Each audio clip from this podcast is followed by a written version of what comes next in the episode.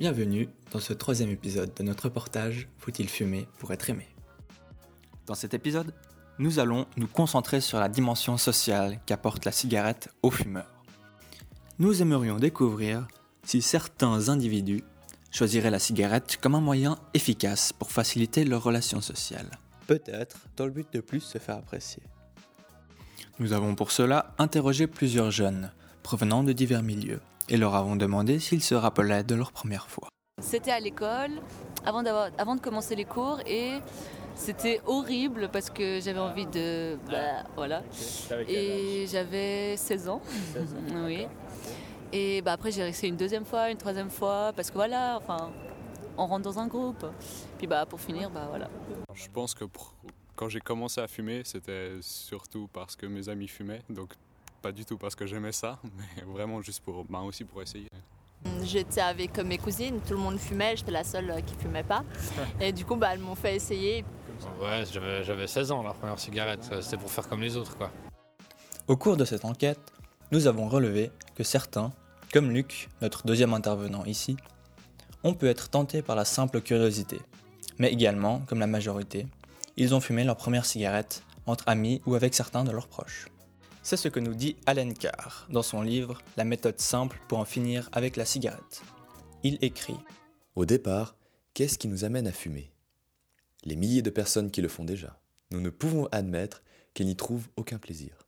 Mais 100% des fumeurs que nous avons interrogés affirment ne pas du tout avoir aimé, comme nous le confirment les intervenants suivants.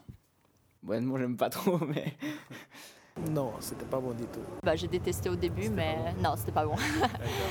uh, not really, no. I didn't like it. C'était fort, c'était dégueulasse, ça avait, ça avait un goût ignoble, ça m'a arraché la gorge, j'ai toussé pendant une heure. Pouvez-vous nous donner une raison? Vous ayant poussé à continuer à fumer, malgré le fait que vous n'ayez au premier abord pas aimé la cigarette Je crois que pour le fumeur, la cigarette est indissociable des moments d'ascèse, de contention, de joie, de discrédit. Au fond, euh, la consommation de, tabac, l'acte de fumer, accentue euh, l'émotion et la sensation du moment de consommation. C'est un, moyen, d'exacerber euh, ce que l'on ressent, de le sublimer d'une certaine manière. C'est comme ça que je me ressens lorsque je fume. Nous pensons que cette réponse qui nous a été donnée par Gaël Barman, l'un de nos interviewés, englobe parfaitement l'ensemble des réponses que nous avons reçues à cette question. Gaël nous a dit que selon lui, la cigarette est un accessoire indispensable lors d'une quelconque interaction sociale, que nous pensons généralement être des moments joyeux. Elle semble également l'être, même pendant ou après les moments difficiles. Il laisse donc déjà entrevoir que l'aspect pharmacologique est intimement lié à la facette sociale qu'à la cigarette. Nous nous sommes donc renseignés une fois encore auprès de multiples jeunes. Nous leur avons posé la question suivante. À quel moment de la journée, où et après quelles activités fumez-vous? Euh, Que en soirée. Euh, avec des gens, des amis. Et hum, pas du tout en famille, par exemple. Euh, généralement le matin, avec le café, à la pause, à 10h surtout après manger et euh, bah, l'après-midi aussi. Enfin, il n'y a pas vraiment de moment particulier. Dès que j'ai envie, euh, je fume. Généralement euh, avec des amis qui sont également fumeurs ou bien même tout seul. Il m'arrive de fumer tout seul et c'est tout. Le lieu n'a pas vraiment d'importance.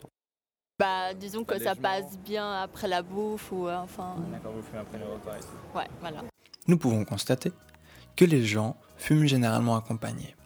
Néanmoins, Douglas Stump, notre second intervenant ici, affirme également fumer seul, et n'est pas non plus le seul à fumer après les repas, comme nous le montre le dernier témoignage, qui, cela dit, souhaite rester anonyme. Donc, pour l'instant, rien ne nous confirme que certains s'adonneraient à la cigarette, dans le but de se rapprocher des autres. La cigarette reste cependant un outil couramment utilisé lors de rencontres, généralement entre amis. Tout cela nous amène à nous pencher sur le côté pharmacologique de la cigarette et nous nous demandons quelle est l'ampleur du rôle qu'il joue chez le fumeur. Jusqu'où est-il lié à l'aspect social de la fumée? Nous allons, pour ce faire, nous baser sur le témoignage de deux psychologues qui vont nous aider à lever ce mystère dans le prochain épisode de notre émission. Nous vous remercions pour votre écoute et à bientôt. and outdoor paradise.